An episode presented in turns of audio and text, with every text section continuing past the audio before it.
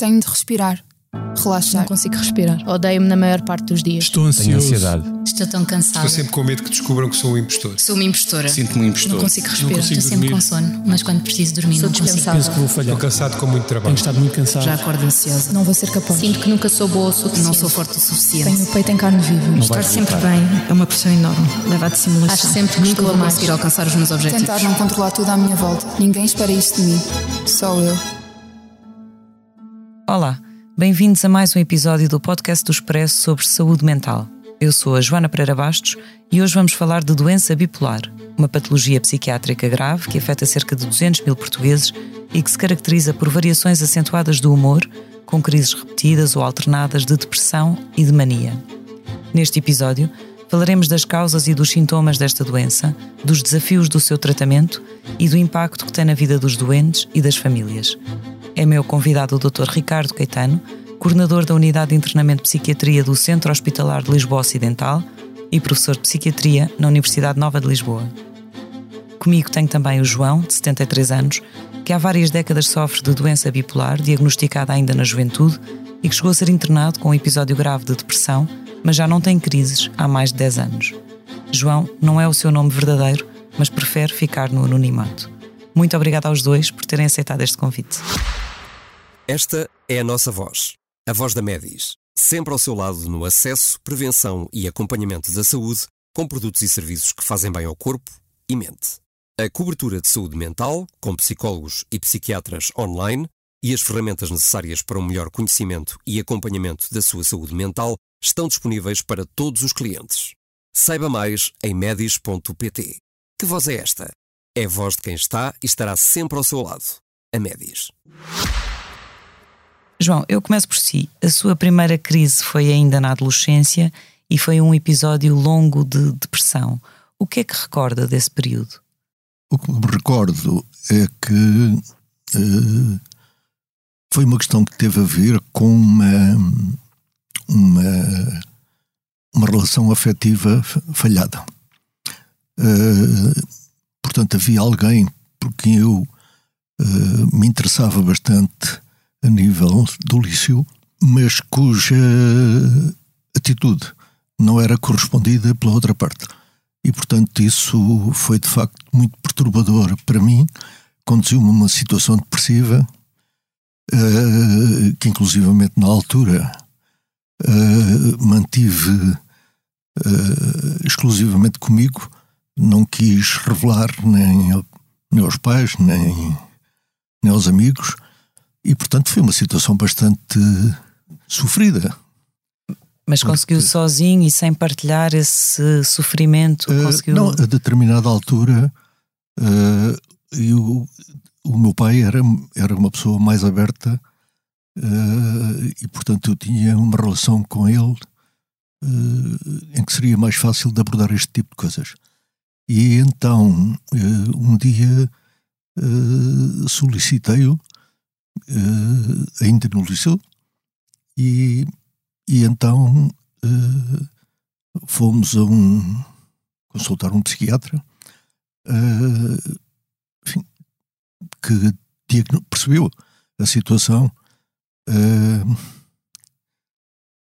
não lhe chamou na altura pelo menos eu não tenho ideia que ele lhe tenha chamado isto que lhe tenha chamado um episódio depressivo arranjou-me uns arranjou-nos só prescreveu um- uns medicamentos antidepressivos eh, que foram tomados e que fizeram o seu caminho.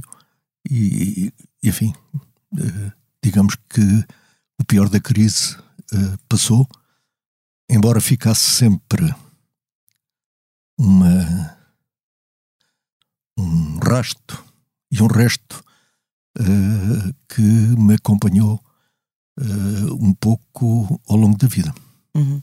Mas antes Portanto, desse, Sim. antes desse primeiro episódio de depressão, hum, o João uh, recorda-se uh, como, como tendo sido uma criança feliz ou já havia alguns sinais dessa tristeza latente ou de alguma inquietação ao longo da sua infância? Não, eu era uma criança que não era feliz. Não era feliz por diferentes razões. Eh, os meus pais eram pessoas relativamente modestas. Eh, o, o que cria sempre algum estigma no convívio com pessoas de outras origens e a nível do liceu, uh, uh, eu sendo uma pessoa do campo, uh, era um pouco marginalizado e estigmatizado pelas pessoas da cidade. e, portanto, isso contribuía também para que, para que tivesse já uma tendência de tristeza, de depressiva, de uma dificuldade em fazer amigos, porque num ambiente assim com alguma hostilidade isso não era possível. E, portanto, uh, tudo isso foi contribuindo para um crescendo e uma criação da, da situação que culminou na tal uh, depressão que lhe falei há bocado, que ocorreu talvez aí por volta do sexto ou sétimo ano, é? do, do liceu, que eram, no fundo, os dois anos finais da, da do curso do liceu. Uhum. A doença bipolar, como eu disse na, na introdução, caracteriza-se por estes dois polos opostos: a depressão uhum. e, por outro lado, o reverso da medalha, a mania, um estado quase de euforia. Uhum. No seu caso, estas crises iam-se alternando?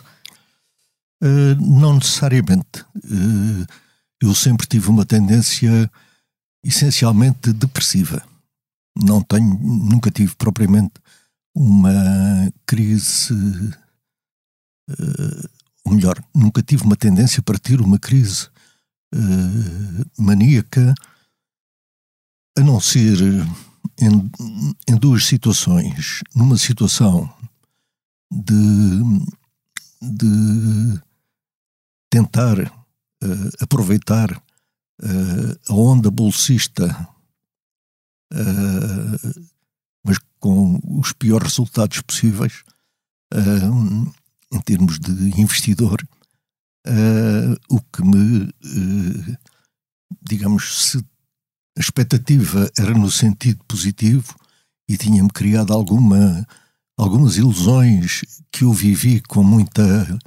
intensidade, depois quando a questão se inverteu, é evidente que caí rapidamente e entrei numa, numa fase depressiva. Uh, uma outra vez relacionada com a, a mesma pessoa com que eu tinha tido aquela, aquela relação uh, inconsequente, digamos assim, na fase inicial, eu venho a encontrar a pessoa uns anos bastantes anos mais tarde, uh, numa situação em que ela uh, estava disponível e inclusivamente estava disponível em termos de, de, de relacionamento, estava separada, e em que eu vim a encontrar disponível e receptiva.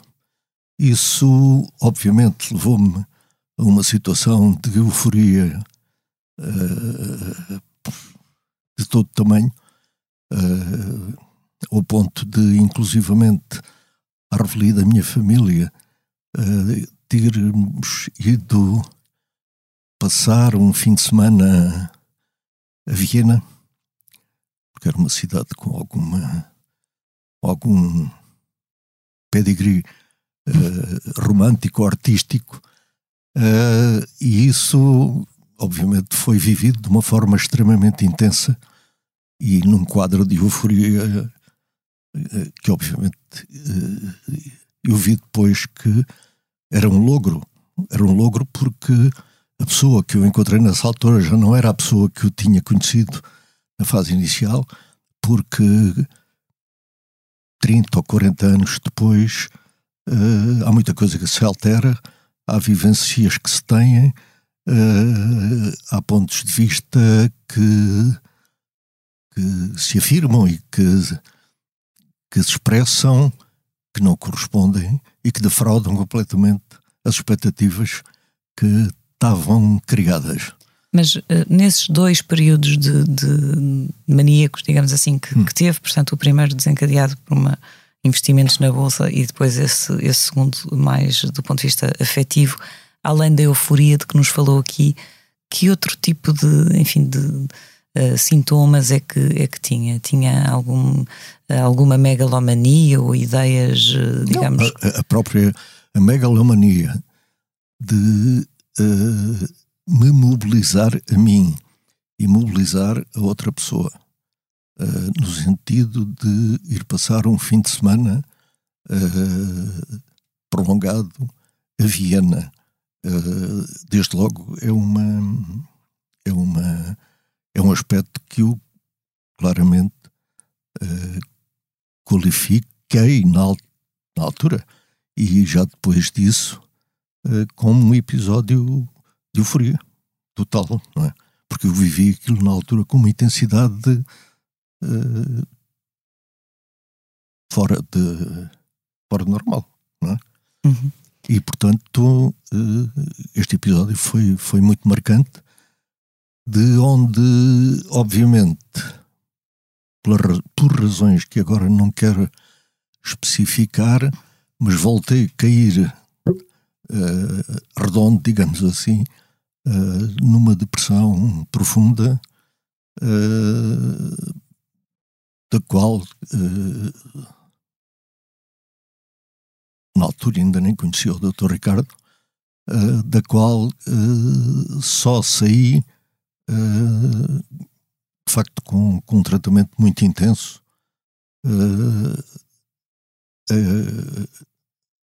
do foro medicamentoso. Não é? Uhum. Doutor Ricardo Caetano, a, a, depressão é relativamente conhecida da generalidade das pessoas, enfim, os sintomas da depressão e este quadro depressivo, a maior parte das pessoas eu julgo que conhece bem. Mas as crises de mania provavelmente não são. Exatamente o que é que caracteriza uma crise de mania? Uhum. Primeiro, boa tarde a todos e obrigado pelo convite, obrigado também ao Sr. João por estar presente. Um, pronto, realmente a perturbação afetiva bipolar, a doença bipolar, é caracterizada, como o próprio nome indica, por dois polos e realmente temos o polo depressivo, que, como disse, as pessoas se estão mais familiarizadas, mas depois temos o polo maníaco. E o polo maníaco, eh, ele é caracterizado por nós temos que ter, para já, um tempo de mais de uma semana em que a pessoa tem humor expansivo, humor ilacionado, às vezes irritável e um aumento da energia.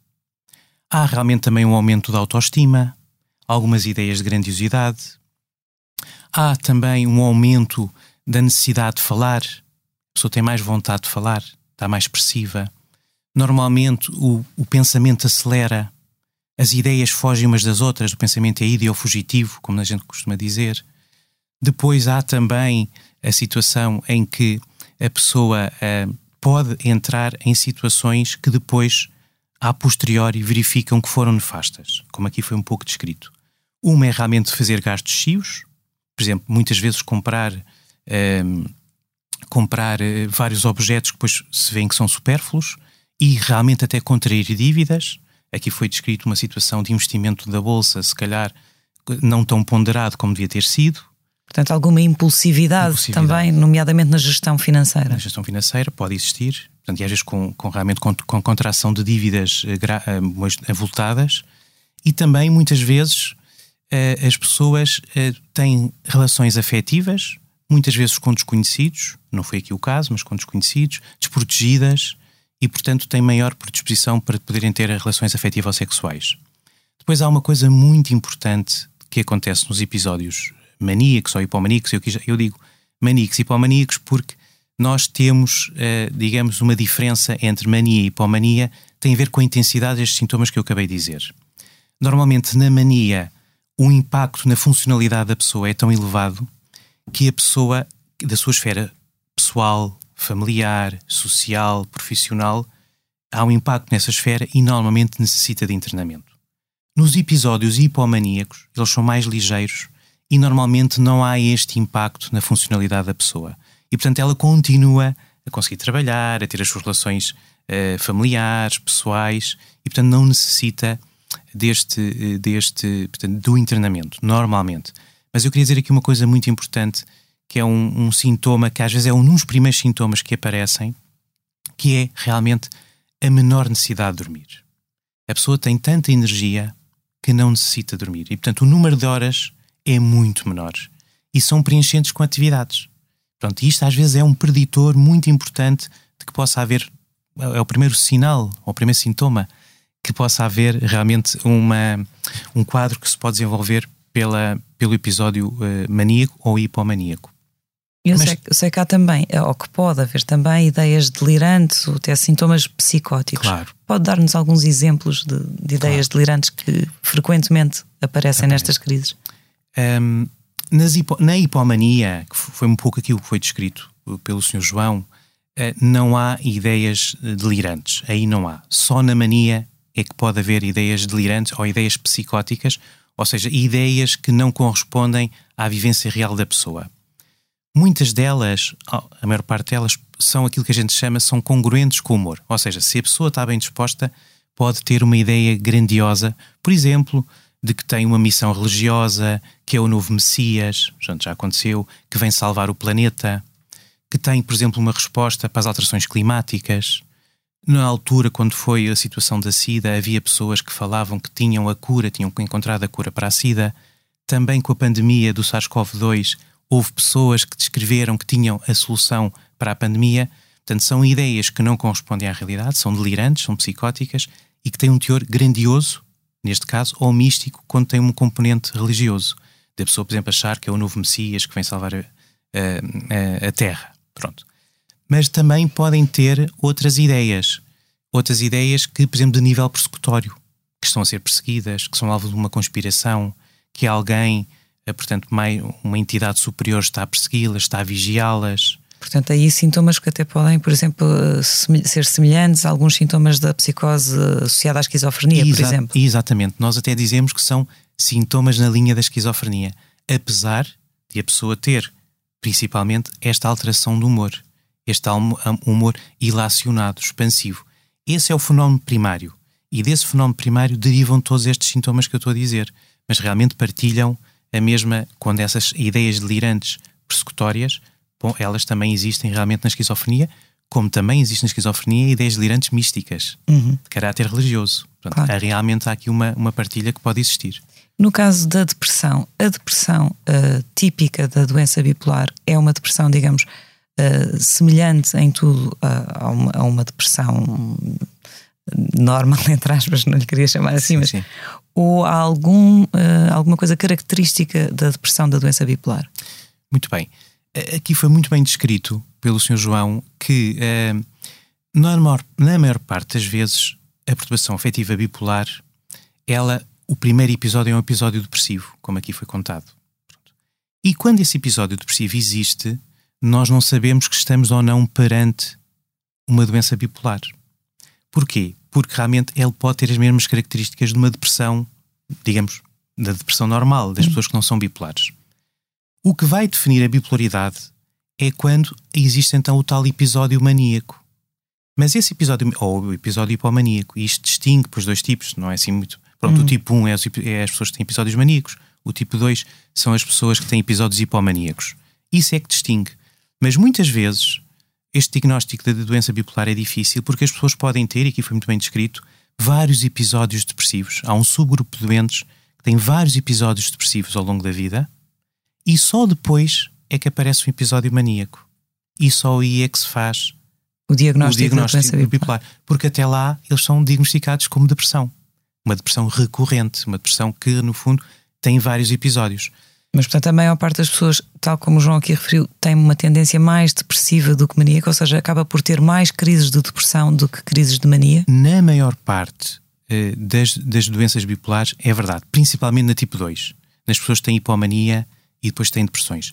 A maior parte das pessoas realmente tem mais episódios depressivos, que é aquilo que a gente chama de depressão major. E essa depressão, normalmente é uma, pode ser uma depressão grave e realmente tem as características semelhantes à depressão grave também das pessoas que não têm doença bipolar. Pronto. Depois, os episódios hipomaníacos. Então, são também eles um desafio no diagnóstico. Porque muitas vezes não são sentidos pelo próprio. Porque, como não há um, uma disrupção na funcionalidade da pessoa, a pessoa sente-se bem, sente-se bem disposta. Depois tem contraposição quando estava deprimida e gosta de estar nesse estado. Sente-se bem nesse estado. E é muitas vezes as pessoas ao próximo, à volta, os familiares, que percebem que há ali alguma coisa que não está bem. Está mais falador, tem mais ideias, tem mais o pensamento ideofugitivo, já não dorme, está mais grandioso, está mais. Uh, uh, muito, há, há uma certa distractilidade. A pessoa começa a pensar que tem objetivos e propósitos maiores e, portanto, muitas vezes isto é identificado pelas pessoas que são próximas, que conhecem a pessoa, e não pelo próprio. Porque muitas vezes, o, a, na, na, doença bipolar, o que, é que acontece? A pessoa tem crítica para a depressão, para os episódios depressivos. Ou seja, a pessoa percebe, percebe que está, está deprimida e pede ajuda, e pede porque, ajuda há, porque há um grande sofrimento. Mas não tem crítica para os episódios maníacos, nem para os episódios hipomaníacos. Infelizmente, nos episódios maníacos, a pessoa tem que ser normalmente internada. Estima-se em Portugal que hajam ser, o, estudo, o, estudo, o último estudo que foi feito diz que há cerca de 2.600 internamentos por doença bipolar, quer por depressão, quer por mania, nos nossos hospitais por ano.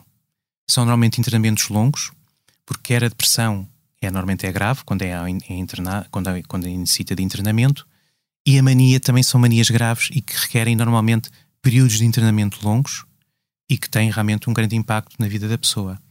E, portanto, isto depois também em termos económicos também tem, tem o seu, a sua importância. Esse estudo mostrou que, em média, o internamento custava 3.250 euros. Isto em Portugal. O que quer dizer, num ano, estamos a falar de 9 milhões de euros de gastos com esta doença. E, portanto, é muito importante haver o diagnóstico e haver um tratamento para evitar, no fundo, os internamentos. Uhum.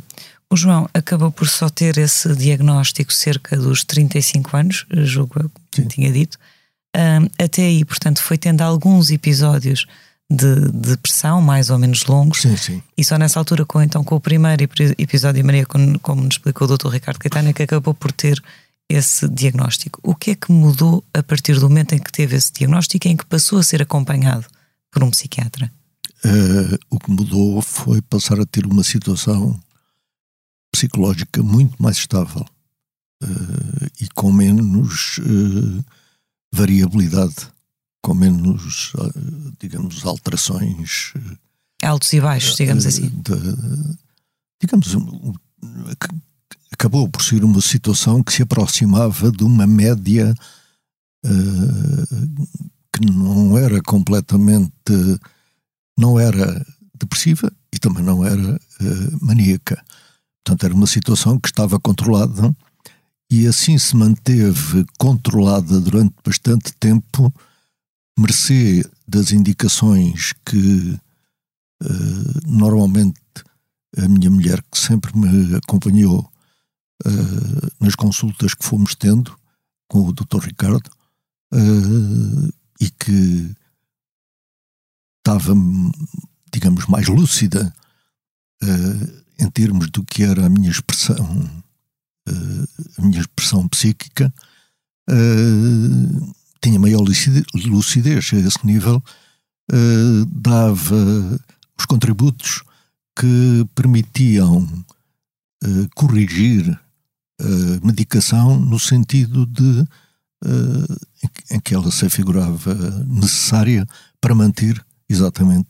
O tal equilíbrio. O tal equilíbrio. Mas deixa-me ver se, se, eu percebi, ou seja, a, a sua mulher uh, faz consigo uma gestão muito ativa da, da, da doença, muito atenta, uh, reconhece ou está muito, lá está muito atenta aos seus sinais, aos seus comportamentos e atitudes, e quando reconhece os primeiros sinais, exatamente, quando reconhece os primeiros sinais, quer de depressão, quer eventualmente sinais uh, maníacos, avisa logo para poderem corrigir sim, a medicação. Sim, sim. Avisa no sentido de uh, irmos uh, ao consultório do Dr. Ricardo Caetano, que felizmente está uh, sempre disponível e temos estado sempre com disponibilidade para, para me acompanhar. E, e, portanto, no sentido de podermos confrontar ou informar o médico da, da situação da alteração que, que ocorreu ou que está a ocorrer e poder a partir daí ter uh, em termos de, de medicação uh, as alterações que a situação aconselha. Que forem necessárias para que esse episódio não se instale de uma Exato, forma mais exato, intensa ou exato. duradoura. De qualquer modo, eh, já agora o meu encontro com o Dr. Ricardo Caetano ocorreu eh, no episódio eh, depressivo muito intenso em que houve necessidade de eu ser internado no concretamente no serviço que julgo que, que, que, que o Dr. Ricardo ainda hoje superintende. Ah, Nesse episódio, portanto, foi, acabou por ser o seu único internamento Sim. ao longo de, de todas estas décadas. Foi um episódio grave de depressão. A segundo sei, já, já tinha cerca de 50 anos. sim, sim, sim, sim. O que é que, na altura, o que é que motivou, o que é que ditou o seu internamento nesse episódio de depressão? Não, o que motivou eh, foi eu ter sido sujeito e a uma pressão extraordinariamente intensa por parte dos eh, principais acionistas da minha empresa, ou da empresa que eu dirigia na altura, eh, no sentido de eh, serem, serem feitas alterações eh, que não beneficiavam propriamente a empresa, mas que beneficiavam os acionistas. E isso é uma situação que, por, por formação e por, por com a qual eu não, não, não consigo conviver, eh, e portanto isso provocou uma pressão de tal ordem sobre, eh, quer dizer, uma carga psicológica tão intensa em termos negativos eh, que eu tive, inclusivamente, além de uma depressão forte, mas sen- senti instintos suicidas eh, e que poderiam ter eh, terminado nisso se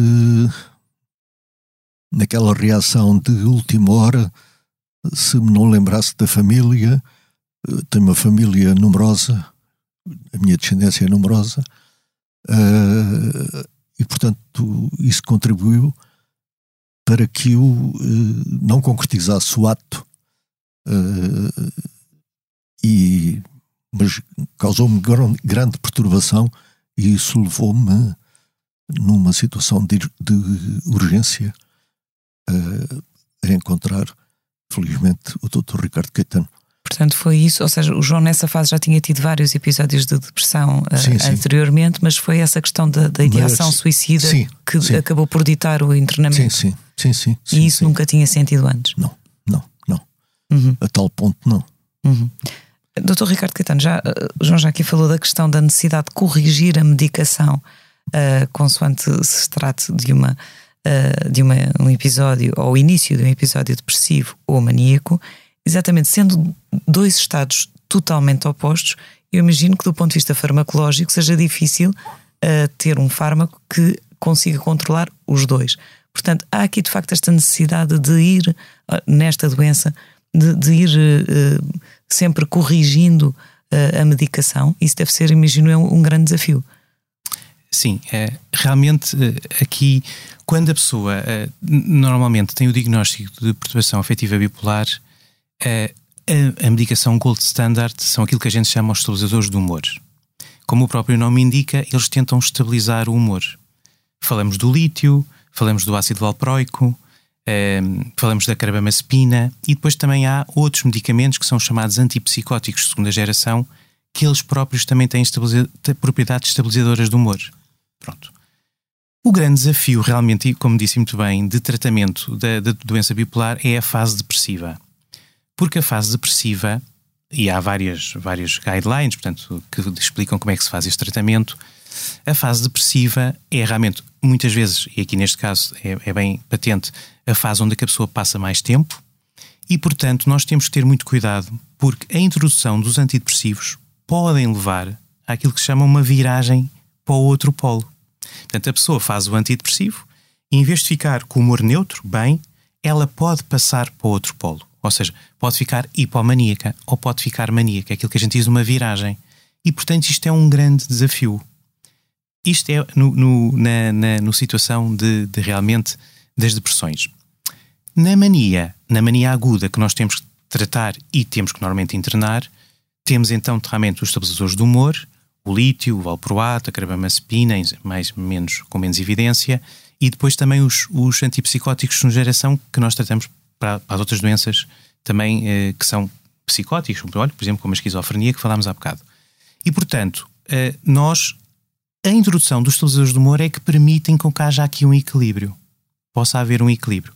Pois, não vou entrar em detalhes técnicos, pois depende uhum. dos, dos, episódios. Esta gestão é uma gestão, e neste caso é, é muito importante, que o Sr. João falou, realmente a psicoeducação da família é fundamental. Ter uma família próxima e que está alerta para os sintomas e conhece a pessoa é muito importante, porque a pessoa consegue perceber se a pessoa está a entrar na depressão, começa a ficar mais triste, mais deprimido, com menos vontade de fazer as coisas, com menos energia, com menos prazer nas atividades. E então contacta ao médico para ver se a gente consegue equilibrar. Depois se começa a ficar mais expansivo, com mais energia, com mais vontade de fazer as coisas, mais falador, com projetos às vezes mais grandiosos e um pouco às vezes pragmáticos. E então nós aí, o sono, muito importante, já não está a dormir. Uma coisa que, eu, que nós fazemos, que eu faço muito na, nas consultas, é realmente o equilíbrio do sono. Eu volto a repetir, realmente é fundamental, porque se um sono estiver equilibrado, e, e, portanto, e é muito importante fazer as práticas de higiene do sono, quer as práticas normais de, que a pessoa deve ter, quer às vezes fazer medicação para poder para a pessoa ter, poder ter um sono reparador, porque isso é muito importante e, como digo, é preditor uhum. da pessoa poder desenvolver um episódio hipomaníaco ou maníaco. E o que é que se sabe sobre as causas desta doença? Muito bem. É, nós sabemos que na doença bipolar há um grande componente hereditário. Aliás, é das, das, das doenças afetivas aquela que tem maior componente hereditário. Ou seja, nós sabemos que se eu tiver um familiar, e se esse familiar ainda por cima for de primeiro grau, com doença bipolar, a probabilidade de eu ter uma doença bipolar é muito maior do que na população em geral. Sabemos disso e também sabemos quando se faz estudos em gêmeos, os chamados gêmeos verdadeiros, em que quando um tem a doença bipolar, a probabilidade do outro também, também ter é grande. Sabemos que é uma doença poligénica, ou seja, há vários genes que estão implicados nesta doença, como na maior parte das doenças psiquiátricas, que são genes de pequeno efeito, mas que depois têm um efeito cumulativo. E, portanto, há aqui uma predisposição individual genética. Depois, há realmente os eventos de vida, que foram aqui muito bem falados, e há também eh, eventos, digamos, precoces, eh, que são também eles preditores de doença mental, quer seja bipolar, quer seja outra. Por exemplo, maus tratos na infância, por exemplo, abuso sexual na infância, são realmente uh, factos preditores uh, de, de, doença mental e também de doença bipolar. Em relação aos eventos de vida, é verdade, eventos negativos podem estar associados aos quadros depressivos e às vezes eventos que, no fundo, são mais positivos, são mais recompensadores, portanto, eles funcionam como quais mecanismos de recompensa nós ficamos realmente mais eufóricos, mais bem dispostos.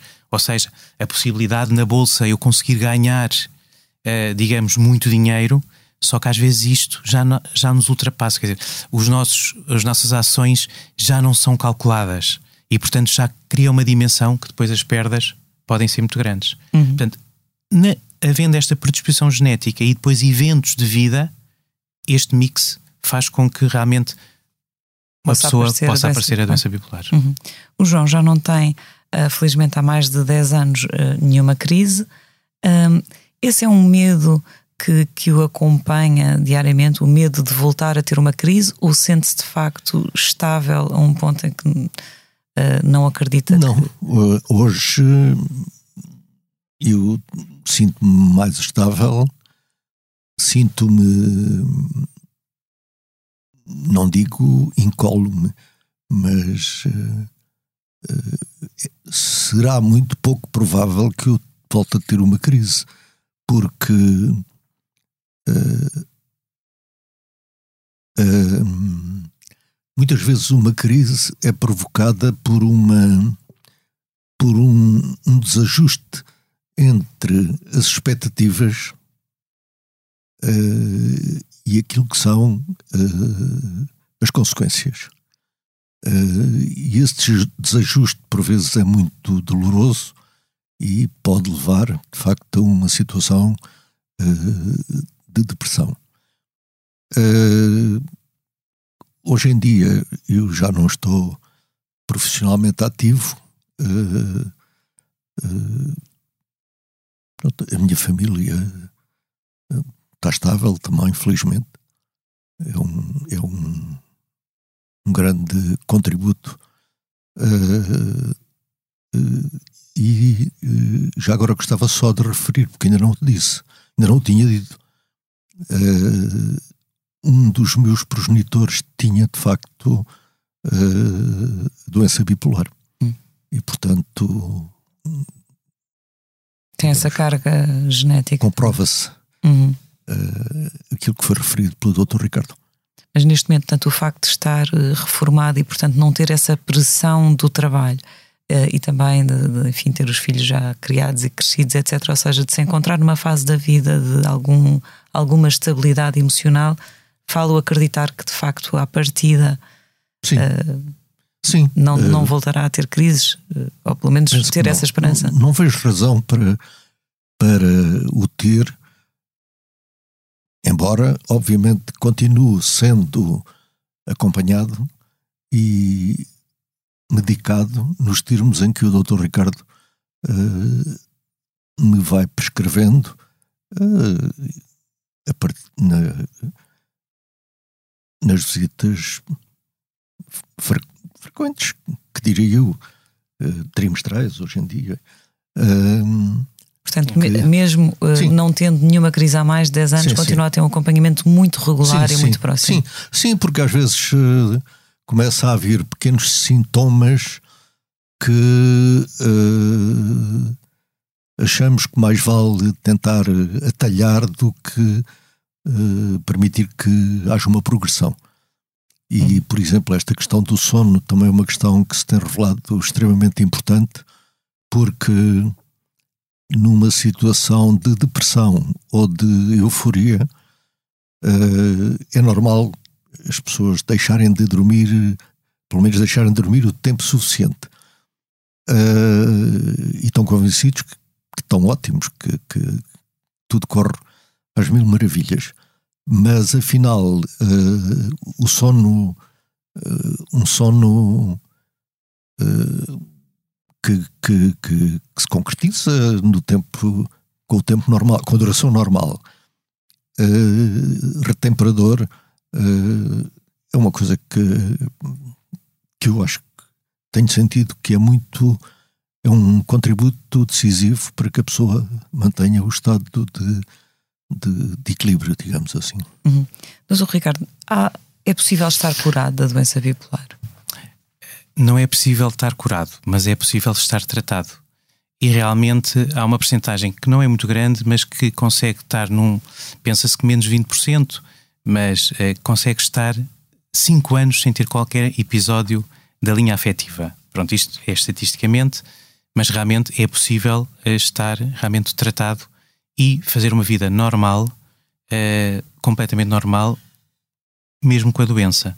Pronto, implicando sempre aqui estas, estas situações que foram faladas realmente pelo Sr. João, o apoio da família, os hábitos de vida saudáveis e os hábitos de higiene do sono, uma boa adesão à terapêutica e uma crítica para a doença. Porque quando não se tem crítica para a doença, o prognóstico é muito menor. Crítica para a doença, no trocando sentido, aqui pois, por miúdos. Crítica para perceber que se tem uma doença, neste caso a doença bipolar, para se perceber que se tem que fazer medicação, que se tem que estar atento aos sintomas, reconhecer os sintomas e perceber quando eles não estão bem, procurar logo a ajuda médica, ter uma família informada e perceber que tem que ter uma adesão à terapêutica.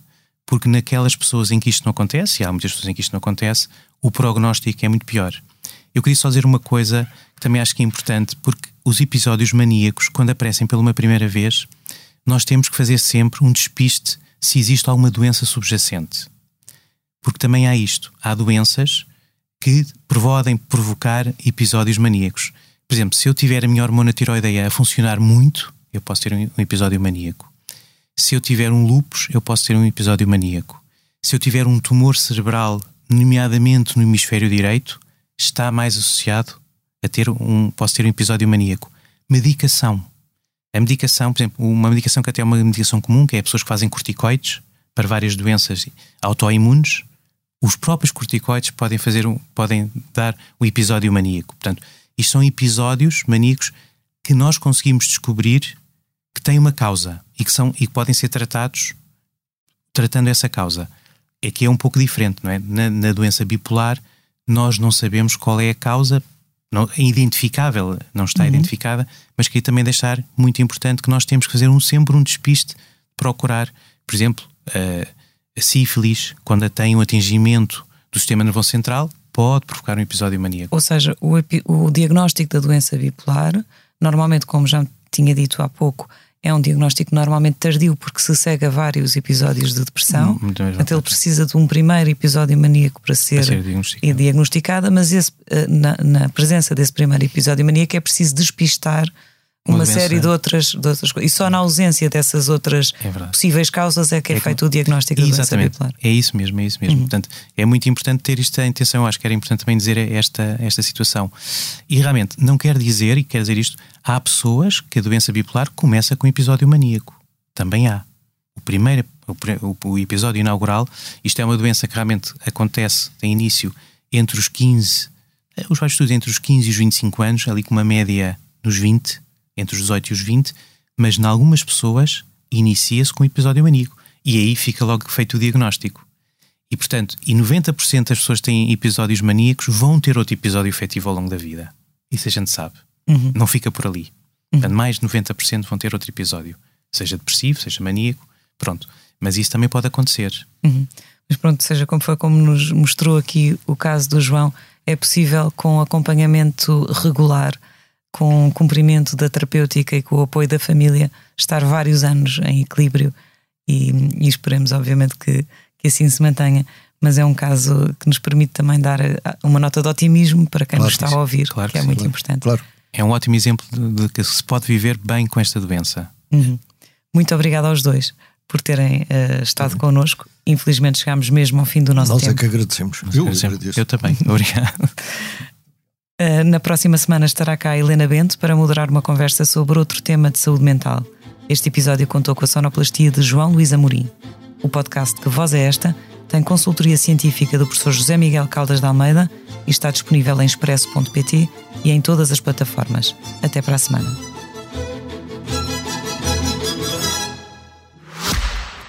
Esta é a nossa voz, a voz da Medis, sempre ao seu lado no acesso, prevenção e acompanhamento da saúde com produtos e serviços que fazem bem ao corpo e mente. A cobertura de saúde mental, com psicólogos e psiquiatras online, e as ferramentas necessárias para um melhor conhecimento e acompanhamento da sua saúde mental estão disponíveis para todos os clientes. Saiba mais em medis.pt. Que voz é esta? É a voz de quem está e estará sempre ao seu lado. A Medis.